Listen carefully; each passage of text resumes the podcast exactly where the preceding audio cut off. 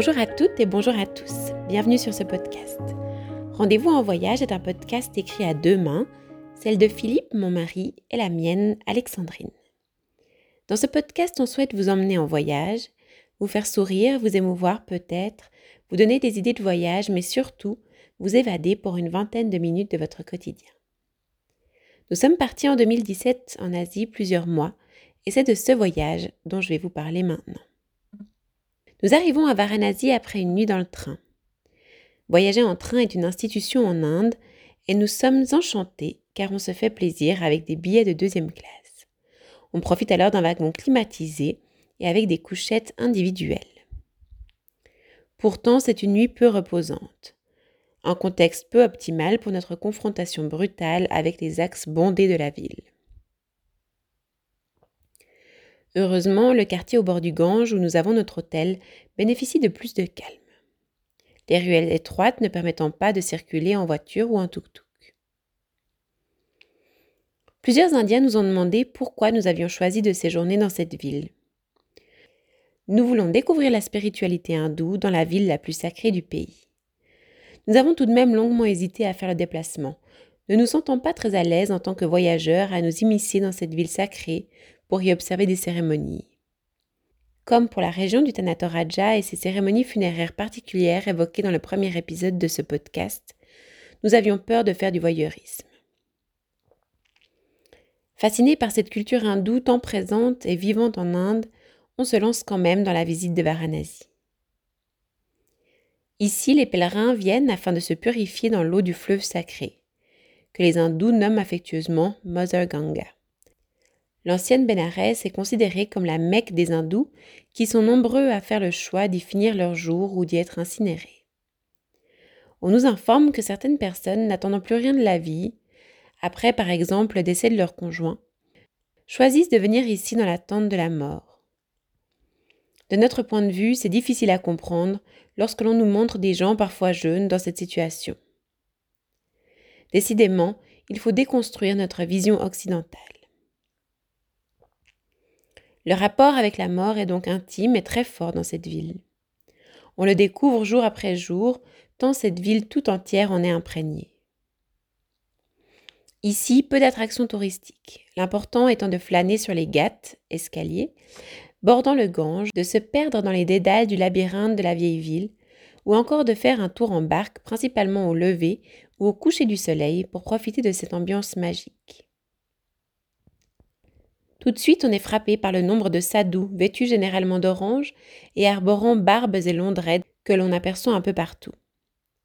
Ces hommes ont renoncé à la société pour se consacrer à l'arrêt du cycle des renaissances. Ils ont également coupé les liens avec leurs proches. Il semblerait que s'ils choisissent cette voie-là, c'est soit pour fuir leur caste ou échapper à une situation familiale ou financière difficile. Nous apprenons également que bon nombre des sadhus consomment du cannabis, bénéficiant d'une immunité officieuse face aux forces de l'ordre.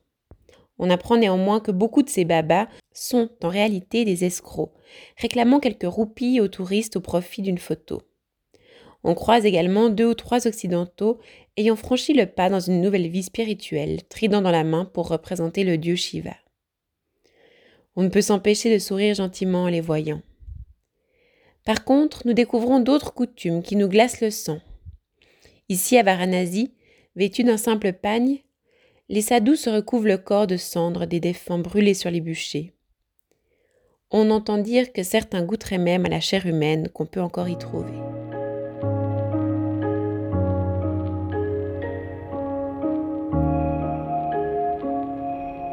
C'est prenant de voir toutes ces personnes se laver, se baigner et prier dans les eaux polluées dans lesquelles il n'est pas rare de croiser des animaux qui prennent leur bain ou même des carcasses en putréfaction. Nous redoutions le passage dans les gâtes à crémation dans lesquels les bûchers officient 24 heures sur 24. Au final, on n'est plus touché que choqué lorsque l'on tombe sur l'un d'entre eux par hasard en nous promenant. En effet, pas de tristesse apparente ici la mort faisant partie de la vie et étant considérée comme une étape à franchir avant la réincarnation. On craignait d'avoir une attitude de voyeur en y assistant, mais légèrement en retrait, on s'assied à côté des locaux et on a une pensée pour ces gens qui ont la chance d'accomplir leur volonté en étant disséminés dans les eaux sacrées du Gange après leur crémation.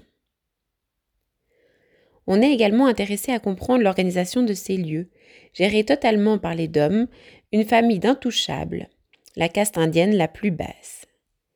Ils ont la maîtrise de la vente du bois, dont le prix varie grandement selon le type choisi, des épices pour masquer les odeurs, du registre, de la flamme entretenue depuis toujours et de tous les bûchers funéraires dont ils prennent soin.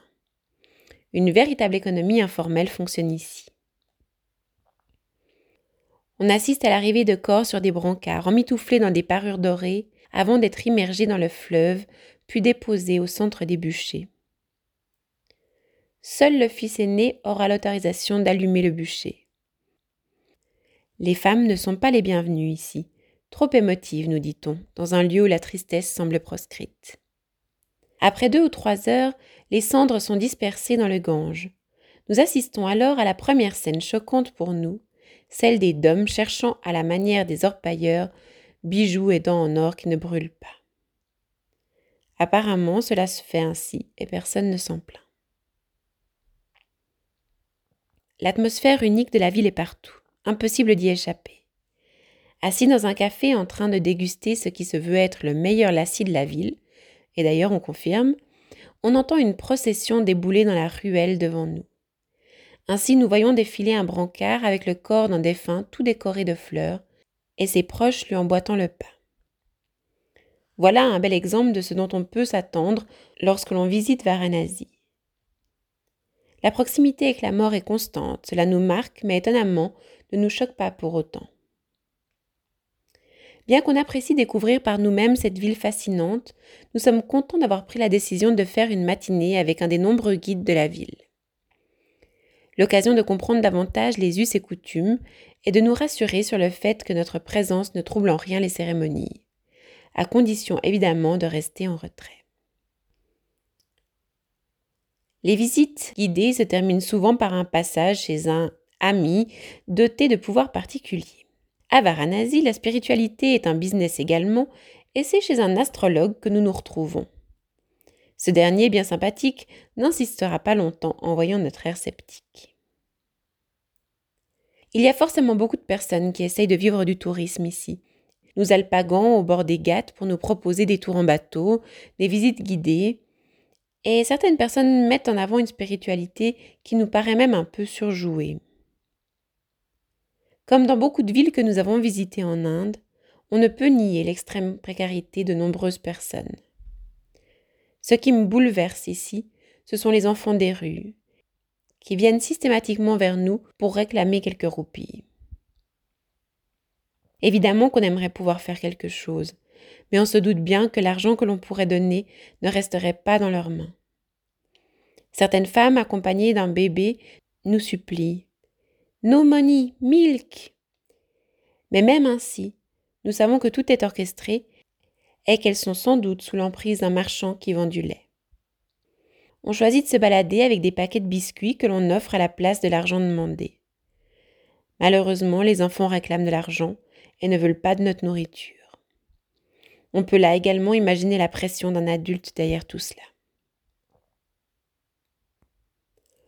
Malgré ces aléas du tourisme, cela ne gâche en rien la puissance qui émane de cette ville sacrée. Ici, la spiritualité est palpable à chaque coin de rue. On entend d'ailleurs parler d'un événement gigantesque qui se déroule à 130 km d'ici. La grande Kumbh Mela, la fête de la cruche, a lieu, entre autres, à Allahabad tous les 12 ans et rassemble plusieurs millions de personnes. En 2013, en une journée, pas moins de 30 millions de pèlerins s'y sont rassemblés. Il s'agit là du plus grand rassemblement de personnes au monde.